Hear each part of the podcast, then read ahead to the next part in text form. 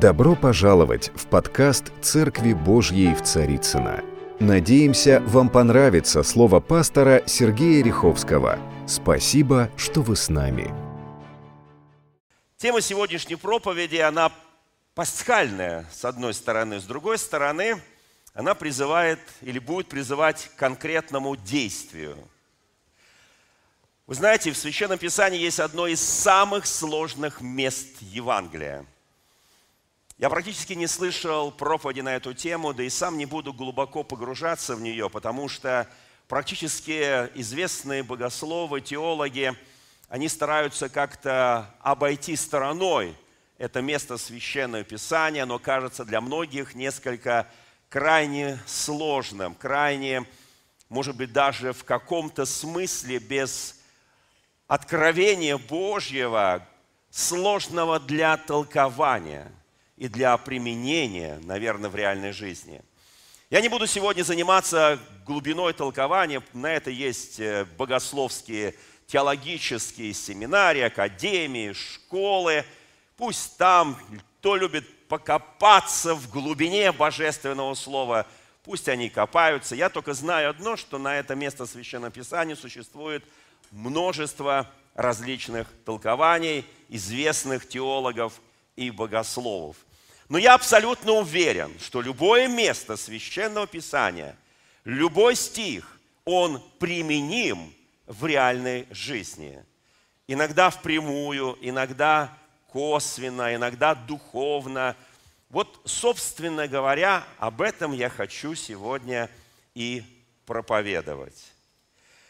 Знаете, первое место, которое я прочту, оно нас подводит как раз к тому стиху, который э, вызывает много рассуждений. Он связан с Пасхой.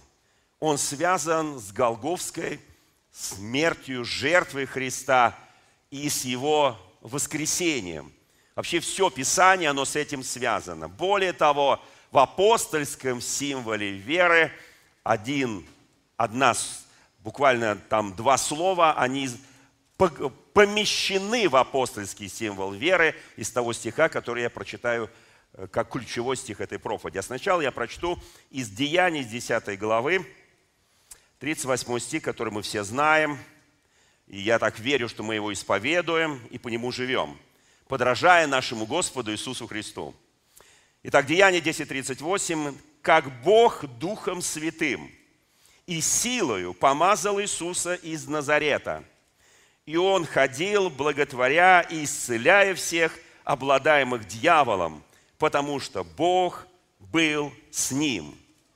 Итак, это такое, знаете, очень понятное повеление нашего Господа, почему христианин, подражая своему учителю Иисусу Христу, в своей земной жизни, подчеркиваю, потому что что будет в небесной жизни, мы пока там не были, и мы не видели – даже те откровения, которые есть, они крайне туманны, потому что написано в Священном Писании, не видел того глаз, не слышал того уха, что Бог приготовил любящим Его. Поэтому гаданиями мы в церкви не занимаемся. Но то, чем мы занимаемся, мы помазаны точно так же Духом Святым и силой нашего Господа Иисуса Христа из Назарета – и как он ходил, благотворя и исцеляя всех обладаемых дьяволом, потому что Бог был с ним, точно так же, я подчеркиваю, точно так же поступаем или должны поступать, по крайней мере, мы христиане. Вот это вот такое направление для нас очень важно. Иисус пришел разрушить дела дьявола. То, чем мы занимаемся, мы разрушаем дела дьявола – Потому что дьявол пришел украсть, убить и погубить. У него другой цели нет.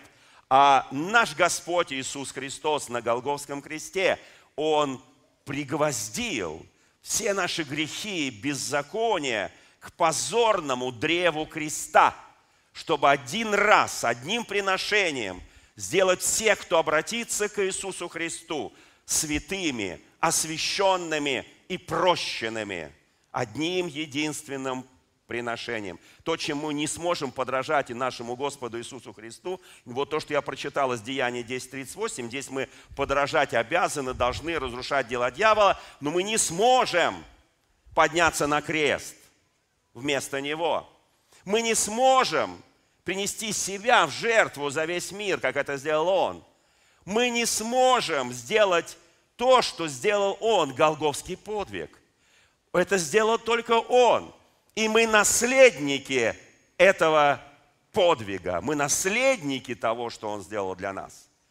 Вот знаете, друзья мои, наверное, еще кое-что, что сейчас я скажу, в буквальном смысле, если мы чуть-чуть пройдемся по интерпретациям Священного Писания, наверное, тоже не сможем.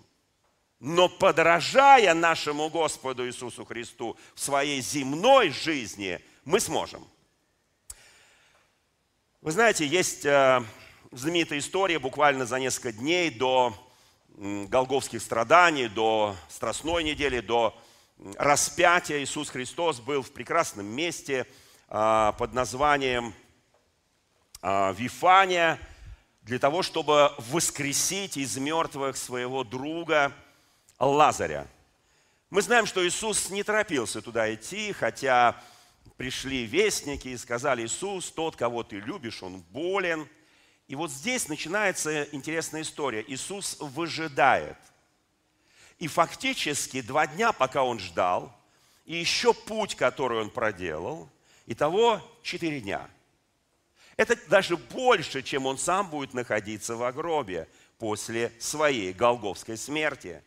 И он принимает решение идти в Иудею, даже несмотря на то, что иудеи хотели его убить. Мы знаем, он встречается с Марфой, с Марией, они говорят, о Господи, учитель, Равуни, если бы ты был здесь, то наш бы брат не умер. Ты просто пришел бы, помолился, исцелил бы и все такое прочее. Но нам передали, что ты сказал, что он уснул. Странный сон. Он мертв. И он уже четыре дня находится в гробе. И более того, мы понимаем, что его тело уже подлежит тлению. Более того, там написано, что он, когда Иисус попросил, чтобы отвалили камень от гроба, они говорят, Не, невозможно, он уже смердит, а у нас впереди Пасха. Если я прикасаюсь к мертвому, вы знаете, есть какие-то запреты, есть какие-то законы. Он говорит, отвалите камень и приказывает. Он не пошел туда прикасаться к мертвому телу. Он приказывает, Лазарь, выйди вон из гробницы. И Лазарь выходит из гробницы, а к живому можно прикасаться. И все плачут, все радуются, все утешаются этим чудом. Это чудо было совершено нашим Господом. Почему Он не торопился, почему Он говорил странные вещи, Он ну, спит, вот. а потом говорит, Он умер. Они говорят, ну если умер, то что идти-то туда? Там тебя ищут убить, Иисус. Он говорит, нет, мы идем его разбудить.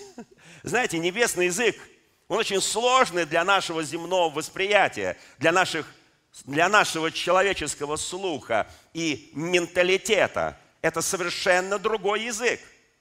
И мы знаем, что Лазарь воскрес. И после этого воскресения, когда Иисус пришел в Иерусалим, то все ненавидящие его искали его убить. И заодно Лазаря – как вещественное доказательство действия Божьей силы. Вот, собственно говоря, когда дьявол что-то начинает против христиан, он пытается убить и свидетелей тоже. Ну, так работает дьявол. Иисус работает совершенно по-другому. Теперь давайте мы откроем место Священного Писания. А, вы знаете, в 4 главе 1 послания Петра написано, как Христос пострадал за нас плотью, то вы вооружитесь той же мыслью. Кто помнит эту мысль? Что страдающий плотью перестает грешить. Как интересно. Насколько это соответствует утвержд... Ну, естественно, Петр это утверждал. Но сколько я видел страдающих плотью, они иногда, ну, например, грешат ропотом. Или же каким-то вот пожалейте меня. Ну, кто, кто понимает, о чем я сейчас я говорю? А вот чтобы он, страдая плотью, он переставал грешить, это нужно достичь какой святости? достичь какого а, посвящения Богу, чтобы в твоем страдании ты прекратил грешить. Ну, так написано, если верить, да? Но это одно место. А теперь другое место из первого послания Петра. Я просто прочту. Знаете, вот, ну, прежде чем я прочту его, оно будет ключевым в этой проповеди, да? Я хочу напомнить, а, в книге Откровения, в самой последней главе книги Откровения, в 22 главе, кое-что написано. Некоторые места Священного Писания, которые мы читаем в разных книгах Откровений, которые дал Бог, очень часто написано, запечатай эти слова, э, не записывайте, там по-разному, да, чтобы оно не стало достоянием всех.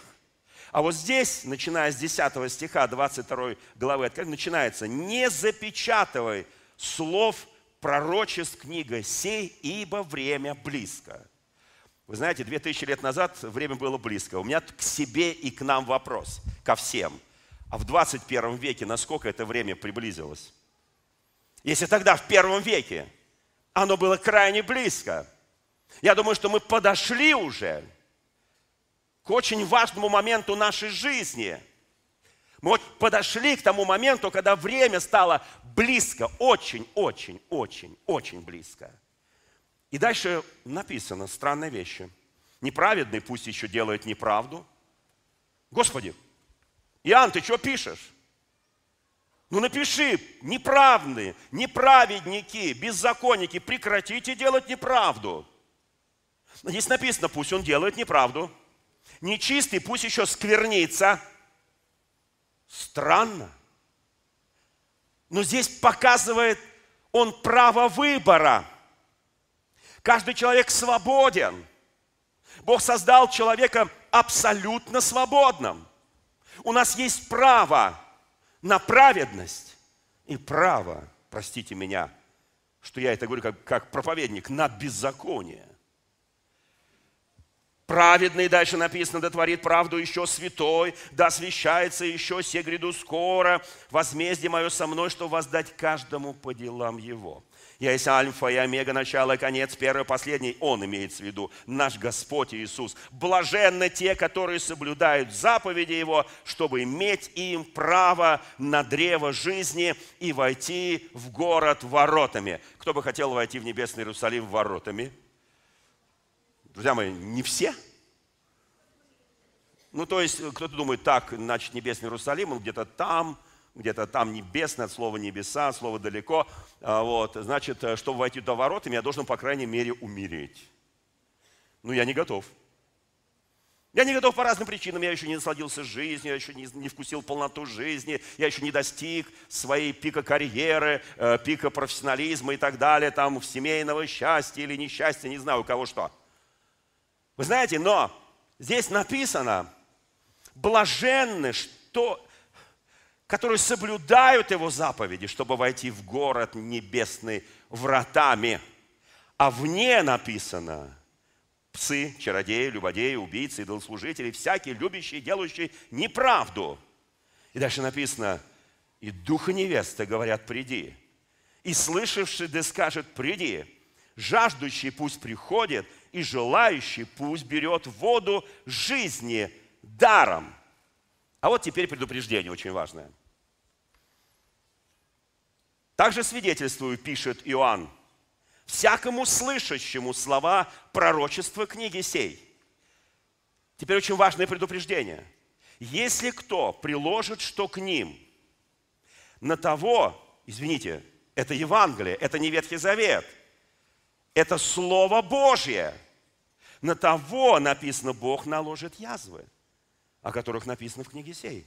И если кто отнимет что от слов книги пророчества сего, у того отнимет Бог участие в книге жизни, в Святом Граде, о котором написано в книге сей.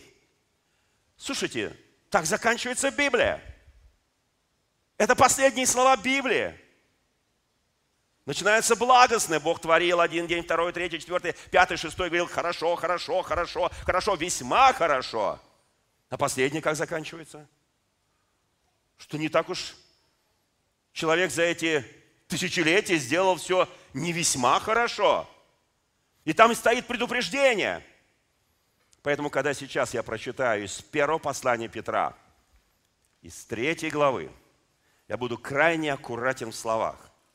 Я буду крайне аккуратен в выражениях, чтобы ничего большего того, что написано, не сказать. Вы знаете, однажды Иисус скажет в Евангелии от Иоанна, в 10 главе, 18 стихом, когда готовил себя к смерти, смерти крестной, Он скажет своим ученикам, я имею власть отдать свою жизнь, имею власть принять свою жизнь. Я имею власть отдать себя на смерть. И я имею власть воскреснуть. Эта власть дана Господу.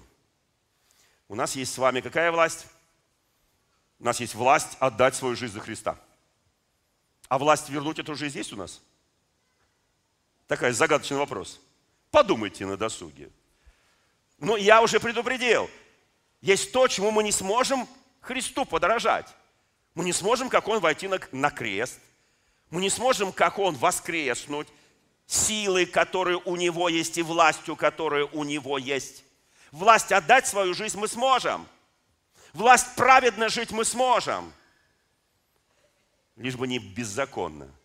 Слушайте, друзья мои, вот здесь мы касаемся очень важные моменты. Итак, открываем первое послание. Я буду читать синодальный перевод, он понятен и близок и так далее. Здесь идет наставление, э, вот здесь э, очень четко э, описывается не воздавать злом за зло.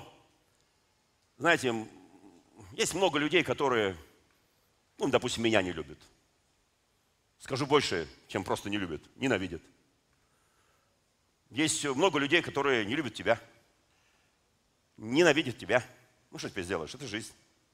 И Писание нам говорит очень просто. Не воздавайте злом за зло, ругательством, но ругательством. Мне иногда спрашивают, почему вы не отвечаете? Да не буду я отвечать, потому что я буду тогда нарушать слово. Мне Писание говорит, не отвечайте. А я говорю, нет, я отвечу, да я покажу правду. Кому нужна эта правда? Тем, которые злословят, наверное, не нужна. Тем, которые ругаются, наверное, не нужна. Напротив, благословляйте – зная, что вы к тому и призваны, чтобы благословлять, наследовать благословение. Ибо кто любит жизнь и хочет видеть добрые дела, тот удерживай язык свой от зла и уста свои от лукавых речей, уклоняйся от зла, делай добро, ищи мира, стремись к этому миру, потому что очи Господа обращены к праведным, и уши его к молитве их, но лицо Господне против делающих беззаконие, чтобы истребить их с земли. Боже мой, это Евангелие? Это Евангелие любящего Иисуса? Да, это Евангелие любящего Иисуса. Здесь написано, Господа светите в сердцах ваших, Бога светите. Будьте всегда готовы требующему вас отчет о вашем уповании, дать его с кротостью и благоговением. Имейте добрую совесть, дабы те, кто вас злословит, как злодеев, были постыжены – порицающие ваше доброе житие во Христе. И вот теперь ключевой стих этой проповеди. Еще один стих, как подводка. «Ибо если угодно воле Божией, лучше пострадать за добрые дела, нежели за злые». И вот теперь мы открываем, я назвал эту проповедь просто «Сошествие в ад». Такое вызывающее название, правда, да? У кого есть желание прогульнуться по затхлым аллеям ада? Ни у кого нет? У меня тоже нет. Я не специалист по аду. Я специалист, наверное, больше по небесному Иерусалиму, потому что о нем столько много написано, хотя я ни разу не видел, но хочу погулять там. Меня это вдохновляет, меня это мотивирует, меня это зажигает и дает мне право посвятить. Я никогда не проповедую о дьяволе, я проповедую о Христе – Дорогие мои, не надо дьяволу проповедовать. Проповедуйте о Христе. Потому что о дьяволе проповедуют миллионы, миллионы грешников, миллионы, миллионы беззаконников. Но как мало людей, которые проповедуют о живом Иисусе. Здесь написано, потому что Христос, 18 стих, что привести нас к Богу, однажды пострадал за наши грехи, праведник за неправедных, быв умершлен по плоти, внимание, но ожив духом, которым он и находящимся в темнице духом, сойдя, проповедовал. Некогда непокорным, ожидающему их Божьего... Вот какая фраза, ну, я понимаю, что Петр и Павел, они такие искусно закручивают фразы. Даже перевод на русский язык с древнегреческого, он такой же сложный, как древнегреческий. Некогда непокорным, ожидавшему их Божью долготерпению. Будучи непокорными, они ожидали Божье долготерпение. Поднимите руку, у кого есть терпение, по жизни просто. Ты такой терпила. Вот по жизни у тебя терпение, ты терпишь. Поднимите руку. Терпение у всех есть, христиане, ну простите, ну это же, это же азы, это же там, не знаю, подготовительная группа в первый класс. Э, извините, терпение у всех, да? А у кого есть долгое терпение? С трудом, да? Даже после проповеди в то воскресенье. Сколько раз прощать, да? Кто запомнил хоть название той проповеди? Сталкер. Помните, мы все говорили, мы сталкеры, мы сталкеры, мы заходим в зоны, мы заходим в зоны, где не действуют силы физики, где действуют сверхъестественные силы, и мы там как рыба в воде, правда, да? И мы проводники для многих, которые там могут заблудиться. Потому что Иисус сказал, куда я иду, ты знаешь, и путь знаешь, и вообще все знаешь. У тебя это написано на скрижалях твоего сердца Духом Святым. Теперь внимание, еще раз, еще раз. Которым Он находящимся в темнице духом, сойдя, проповедовал, некогда непокорным, ожидавшему их Божье долготерпению в дни Ноя, во время строения ковчега, в котором немногие, то есть восемь душ, спаслись от воды. И дальше идет объяснение водного крещения, так и ныне, водное крещение, подобное, ну и так далее, и так далее. Да? Та же вода, но эффект другой – Та вода потопила мир, а когда мы окунаемся, чтобы принять крещение водное, мы наоборот оживаем, мы наоборот воскресаем. Мы спасаемся, написано, воскресением Иисуса Христа, который вошед на небо, пребывает одесную Бога, которому поклонились ангелы и власти и силы. И все, что есть в этой вселенной, поклонилось Ему. Так, я смотрю, такая Удивительная тишина у нас. Христос воскрес. Христос воскрес. Христос воскрес. Слава Богу. Я хочу, чтобы после этой проповеди мы еще больше поверили, что Он не просто воскрес, а Он воскресший в нас. Он воскресший между нами. И тот, кто в нас, Он больше того, кто в мире. И тот, кто в нас, Он дает нам очень сильное вдохновение, Он дает нам милость, прощение, благодать. Он руководит нашей жизнью, потому что Он в нас, а мы в Нем. Слава Господу. Независимо от твоего возраста духовного возраста, телесного возраста. Послушайте, потому что нет такого возраста на земле, где не мы, мы не могли бы служить нашему Господу. Слушайте, теперь давайте посмотрим. Как интересно. Он однажды на кресте был умерщен по плоти, праведник за неправедных, а жил духом, которому он, находящимся в тенице духом, садя проповедовал – некогда непокорным, ожидавших Божьего долготерпения. Знаете, давайте посмотрим. Он сошел в ад. Это правда или неправда? Ну, здесь про ад ничего не написано. Здесь написано про... Про что здесь написано? Вот это проверка на внимательность. Да? Куда, он вошел, куда он спустился? Он, находящимся в темнице духом, сойдя, проповедовал. Про ад здесь ничего. Ад – это, знаете, ну, ад существует. У нас есть христианские конфессии, которые не верят в ад. Кто знает, что такие есть? Да, есть такие христианские конфессии, которые говорят, ада нет. Есть христианские конфессии, которые говорят так, если ты однажды спасся, потом хоть, э, хоть э, так сказать, в самые беззаконные деяния впадай, ты спасен. Я не верю в такое спасение. И есть места Писания, которые меня могут подтвердить. Итак, сошел ли он в ад? Он сошел.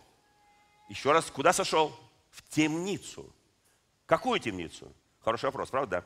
И эта фраза иногда вводит нас в заблуждение. Потому что, знаете, в еврейском представлении было два места, куда, помните, вообще там много мест. Смотрите, пророк Исаия пишет, «Ибо не преисподнее славит тебя, не смерть восхваляет тебя, не, не шедшие в могилу уповают на истину твою». Он писал, «Я хочу жить, Бог». Потому что когда я сойду туда, я не могу молиться, я не могу поклоняться, я не могу, не могу наслаждаться жизнью. Дальше написано, Давид, псалмопевец, пишет, «Ибо в смерти нет пометования о тебе. Кто в гробе, будет ли славить тебя?» Это шестой псалом. Еще кое-что написано, Псалом 29, что пользы в крови моей, сойду ли я в могилу, будет ли прах славить тебя, будет ли возвещать истину твою. Да, много мест Писания, которые могу сейчас провести. Разве над мертвыми ты сотворишь чудо? Так пишет тоже псалмопевец. Разве мертвые встанут и будут славить тебя? У меня целая проповедь была, 37 глава Иезекииля. Мертвые встанут и будут славить Господа. Еще псалмопевец не догадывался об этом, да? Да, он псалмопевец, он делал, облекал свои фразы в некие поэтические образы и формы, и мы наслаждаемся. Не мертвые восхвалят Господа, не все нисходящие в могилу. Все, что может рука моя твоя делать, Писание говорит, по силам делай, потому что в могиле, куда ты сойдешь, нет ни работы. Кто помышляет, чтобы не работать? Есть такие? В могиле работы нет. Там никто не ссорится с соседом. Там приходит жена, которая ненавидела, или муж, который изменял, и плачет. В могиле вообще нет работы. В могиле нет размышлений, ни знаний, ни мудрости. Экклезиаст 9 глава, стих 10. Это не я сказал, не подумайте, что я такой мудрый. Это сказал Экклезиаст. Я просто повторил. Вы знаете, евреи почему-то считали, что некоторые места Священного Писания, допустим, Деяние 2, 27, «Ты не оставишь души моей в аде». Должно было звучать, «Ты не оставишь моей души в темнице». Так они думали. Давайте сейчас не будем. Я сейчас, я предупредил, что я не буду заниматься теологией. Итак, есть место, где находились те, которые ожидали – милости и долготерпения Божьего, которые в момент, когда строился ковчег, или перед ним тоже, они смеялись над Ноем, они смеялись над его сыновьями, над его невестками, над его женой. Поднимите руку над кем иногда посмеиваются и говорят, святоша, христианин, видите ли, хочешь жить праведно и свято, да мы попачкаем тебя, не переживай. Будешь как мы – колоссальная жажда праведности и святости, когда строился новый ковчег. А кто помнит, сколько он лет строился? Меньше ста или больше? Сто. Это меньше или больше ста? Это сто. Угу. Хорошо, согласен. Эти сто лет. Над кем смеялись хотя бы один год? Поднимите руку. Ну, два. Я поднимаюсь, как там, сколько раз прощать брату согрешившему, когда мы это поймем, нам станет легче. Сто лет над ним смеялись, сто лет его оскорбляли, сто лет над ним издевались, а он продолжал строить ковчег. И когда он построил последний, что-то там, там дверь, что ли, я не знаю, что он там последнее было, пошел, когда собрал всех животных, пошел дождик. Все. Послушайте, вот почему написано, сколько раз прощать. Сто лет насмешек. Смотрите, это очень интересно. На самом деле, о чем здесь написано? А, здесь написано о неком месте. Потому что, а кто знает, что все беззаконники, ну, праведник на суд Божий не приходит. Кто знает, что праведники на суд не приходят, так говорит Священное Писание, потому что мы сразу, вот раз и все, нас уже, так сказать, как только будем возноситься, уже, так сказать, как только будем идти, вот, идти куда будем идти, там уже нас определят. А вот, а вот там, послушайте, вот там, они вот ожидали чего-то. Знаете, у нас же всегда есть вопрос, очень такой серьезный вопрос. Смотрите, и это вопрос э, навязчивый, он такой, встает с нами, как бы с нашей христианской верой соотносится. А что должно произойти с теми, до которых благовестие так и не дошло? кого-то есть такой вопрос? Вот есть люди, до которых ты не дошел. Благовестие не дошло. Какие-то дикие племена там в Африке, в Малайзии, там где-то они там еще по деревьям лазят, там обезьяны едят и так далее. Еще до них не, ну, не дошло благовестие. И по, по, по, по разным причинам. И вообще, даже когда тогда был Христос, благовестие было только в отдельно взятом э, кусочке мира. Смотрите, а мы прекрасно знаем, что если не дошло благовестие, без покаяния не может быть спасения.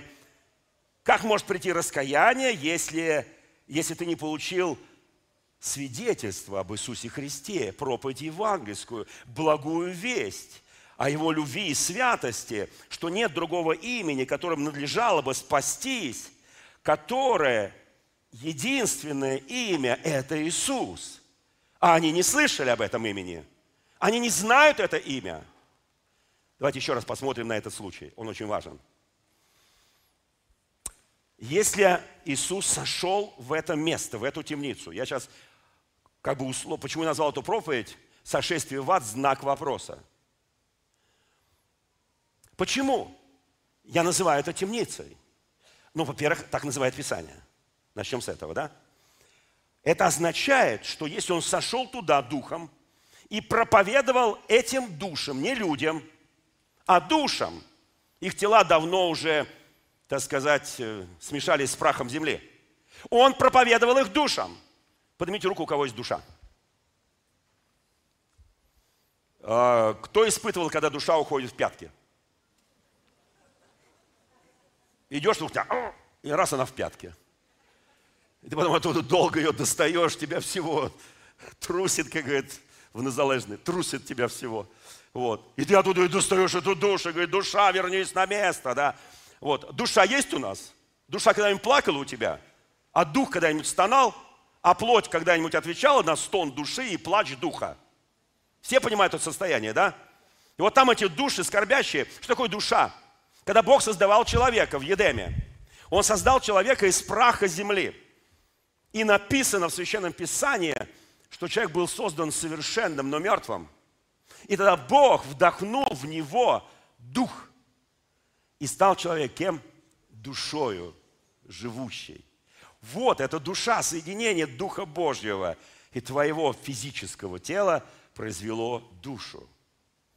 Послушайте, там эти души обитают. И туда сходит Иисус духом. Заметьте, он сошел туда духом. Он сошел туда духом. Его тело в это время находилось в гробнице Иосифа Римофейского, из которого в воскресенье рано утром камень будет отвален – и сила воскресения. Я имею власть отдать свою жизнь имею власть принять свою жизнь. Силой воскресшего Христа будет совершаться чудеса, силы и знамения для нас. Но вот этот период, короткий период, он сошел туда, в, это, в эти преисподние места земли – он сошел туда. Апостол Павел пишет, послание филиппийцам, в Откровении, он пишет о том, что всякое колено небесное, земное, преисподнее, кто помнит это место Писания? Преисподнее поклонится перед именем Иисуса Христа. Все. Он сошел туда, он начал проповедовать этим душам. Мы это повторить не сможем. Простите, вот в точности, кто спросит, Пастор, а зачем эта проповедь нужна тогда? А я скажу, для чего нужна. Я сейчас скажу. Мы не сможем сойти туда, в эту темницу, чтобы извлечь... Как думаете, все покаялись, когда он сошел туда, нет? Кто-то был озлоблен сказал, мы тебя ждем уже несколько тысяч лет. Иисус, где ты был? О, Господи Иисус, мы тебя ждем уже два дня, три часа. Целый год. Столько молился, столько просил, столько постился, столько всего. Ты где? Он тебя спросит, как Марию Магдалину, ты что плачешь-то? Ты что ищешь? А я ищу учителя, его унесли. Садовник, ты его унес. Он говорит, Мария, помните, да? Все помнят, да? 20 главу Евангелия Тана. Все помнят, да? Слава Богу. Послушайте, друзья мои, здесь мы столкнулись с очень интересной вещью я, я тоже подумал, наверное, наверное, не все скажут, о, о, наконец, наконец ты пришел, мы тебя так долго ждали, и мы готовы, так сказать, вместе с тобой выйти в другое место. Наши души. Как вы думаете, если бы, ну, давайте каждый поставь себя на место этих людей. Ты смеялся над Ноем, ты смеялся, издевался над его женой, над его детьми, над его невестками. Вот ты, ты делал все, все, как делают все. И ты после потопа попал в нехорошее место под названием темница – можно назвать, э, есть специальное еврейское слово «гадес». Я бы не хотел, чтобы мы его даже запомнили. «Гадес». Это означает, означает темница. «Гадес». Не путать только с гадом. «Гадес», хотя близко. По-русски это очень близко. Вы знаете, и вот я уверен абсолютно, что это какое-то место, о котором мы ничего не знаем. О нем знает только Бог – о нем знал Иисус. Он спускается туда, он им проповедует. Что он делает? Проповедует. Что он проповедует? Благую весть. Что он проповедует? Евангелие. Что мы должны проповедовать? Благую весть. Что мы должны проповедовать? Мы должны проповедовать Евангелие. Услышьте, пожалуйста. Мы не должны, вот я немножко тут чуть-чуть коснулся философии, я понимаю, что у кого-то мозги уже начинают это Послушайте, мы должны простоту евангельской благой вести. Вот что мы проповедуем. Не надо, конечно, усложнять, но я специально, потому что есть место Писания, ко мне многие подходили и говорили, пастор, скажите, пожалуйста, он туда в каком виде? Со... Я говорю, как написано, духом сошел. А как духом? У него тоже есть дух, ведь он же родился Дух Святой сойдет на тебя, сила Всевышнего осенит, и рождаемый назовется, наречется Сыном Божьим. Кто помнит то, что происходило в день Благовещения? Праздник такой есть Благовещение, когда ангел возвестил Марии, как будет чудо рождения Бога человека. Послушайте, и вот что здесь написано – это очень важно, чтобы мы понимали, потому что э, в Откровении сказано, что всякое создание, находящееся на небе и на земле, поет гимн нашему Господу Иисусу и под землей, и на море, вознесшийся на небеса, был первым, Ефесянам написано, кто сошел в глубины земные. Он был первым, чтобы вся вселенная покорилась Иисусу. Теперь у меня вопрос. Я все-таки надеюсь. Поднимите руки, если бы ты случайно попал туда, в эту темницу. Почти ад. Если бы вдруг, и ты там как тень. Что такое душа? Это тень. Это не плоть, это тень. Ты там слонялся, слонялся в ужасе, слонялся и думал, как бы отсюда выйти в правильном направлении. Вдруг Иисус – этого не было до, этого не было после, и этого не будет больше никогда. Это было одноактное действие. По какой-то великой милости. Я не знаю, по какой милости. Я не знаю, почему они удостоились этого. Больше этого не, не повторится. Понимаете? Когда я слушал проповедь одного проповедника, которого потом долго там, так сказать, э, перемывали его все кости, который сказал, вот умирает грешник, и вдруг он летит, и встречаются ему по дороге там ангел Господень или сам Иисус и говорит, хочешь ко мне? Тот говорит, конечно, конечно хочу. И все говорят, о, это теологическая ересь. Я не хочу даже это сейчас обсуждать, это ересь или, или не ересь. Я хочу, я хочу обсуждать то место, которое я прочитал. Оно очень близко, по сути. Вообще написано, что у Бога мертвых нет. Кто знает, что так написано? У Бога все живы. Так написано. Послушайте, и он к ним спустился, потому что они были души, личности. И он им стал проповедовать. Я не знаю, сколько на них потратил время, я не знаю текста этой проповеди, я не знаю, о чем он им говорил. Я только знаю, что он им проповедовал то, что он проповедовал всегда. То, что он говорил в Нагорной проповеди, то, что он говорил в свои три с половиной года служения на земле. Я уверен, это он и говорил. Только там время спрессовано, там один день как тысячу лет, и тысячу лет как один день. Это у нас оно растянуто, а там спрессовано. Хотя, когда меня спрашивают, помню ли я тот день, когда я впервые увидел свою будущую супругу, я говорю, помню, 45 лет назад. Сразу мгновенно полюбил ее. Это было как вчера. Кто-нибудь так говорит, как вчера? Вообще, кто вчера еще был молодым? Еще был весь такой, прям вот, кто, кто помнит? Ты весь горел, у тебя такие планы на жизнь, получить образование, жениться, выйти замуж, детей, профессию, карьеру построить. Кто-то есть такие, которые, вот то, что я перечислил, мечтают? В могиле ты об этом мечтать не будешь, извини. Есть все мы. Мы все мечтаем так. И это нормально. Я не вижу в этом ничего плохого. Но там, в этой темнице, вдруг свет ярко ослепил всех, которые в этом мраке, как тени ходили. Вдруг они увидели свет, они потянулись к этому свету, потому что там, где приходит Иисус, тьма бежит, кто знает – Потому что свет прогоняет всякую тьму. Потому что когда приходит свет, приходит победа, приходит исцеление, приходит обновление, приходит восстановление. Когда свет Христа пронзает тьму. Послушайте, я уверен, они, они в основном все покаялись. Я не уверен, что они после этого воскресли. Хотя часто думаю, в 37 главе, что там за белые кости были. Великое воинство – о, это предположение просто. Не, не берите это к сердцу. Я просто думаю иногда, потому что хочется, чтобы никто не погиб.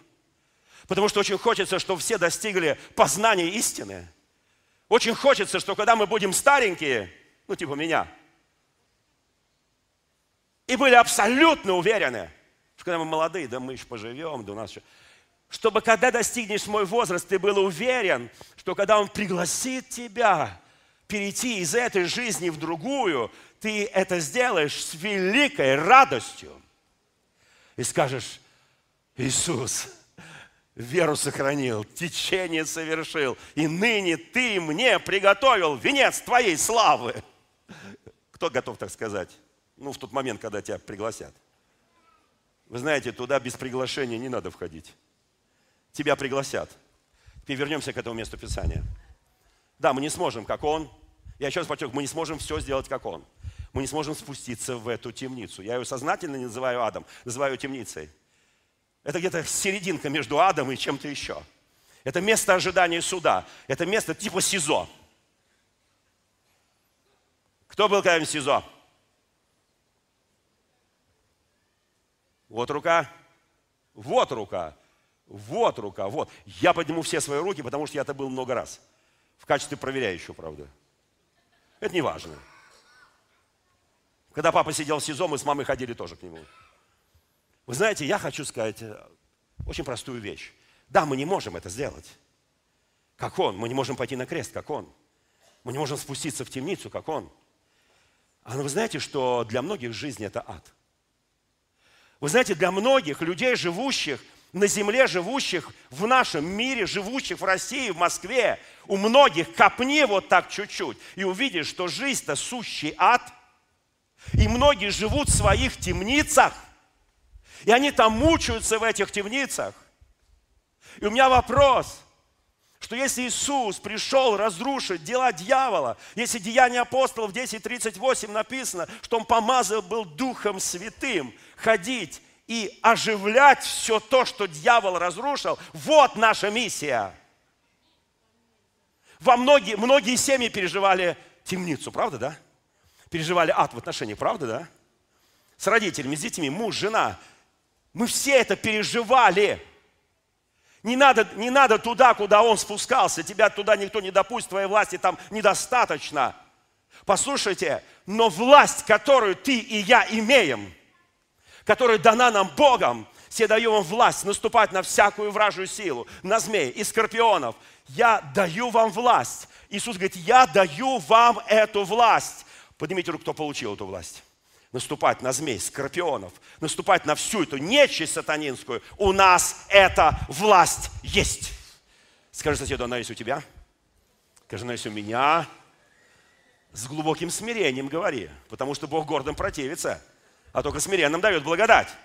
Говори с глубоким смирением, у меня есть эта власть, у тебя есть... Знаете, церковь сегодня, она спекулирует просто на, на спасение очень часто. Я говорил это в проповеди обнуления церкви, кто помнит, да? А сегодня я говорю, та власть, которая дана нашим воскресшим Иисусом, власть освобождать, власть восстанавливать, власть прийти в темницу, власть, чтобы всякие нечистые духи выходили из людей, власть разрушать вот все, что тьма, дьявол понастроил, все твердыни сатанинские, эта власть дана каждому христианину. Не думаю, что она дана пастору, епископу, да им сложнее бороться, чем многим прекрасным христианам и христианкам.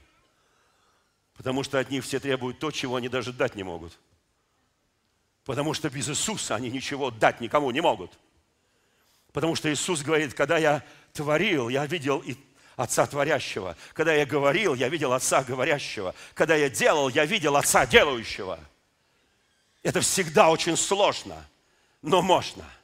Дорогие, кто готов себя посвятить в ближайшие годы, я подчеркиваю, не месяцы, у нас мы входим в ту часть нашей жизни, о которой я говорил в проповеди, а, видение на 22 год. Боль и надежда. Мы все пройдем через эту боль, через эту долину смертной тени. Вот будет наша темница. Вот будет место, куда посылает нас Господь. И что мы там найдем в этой долине смертной тени? Что мы там найдем? Кто мне скажет, кто напомнит мне 22-й псалом? Мы найдем, что? Злачные пажити. Его жезл и посох. Они будут успокаивать меня. Я пройду вместе с ним. Скажи соседу еще раз, ты пройдешь, ты сможешь ты победишь. Потому что тот, который был в Иисусе Христе, Он в тебе. Дорогие друзья, спасибо, что были с нами. И до встречи на следующей неделе на подкасте «Церкви Божьей в Царицына.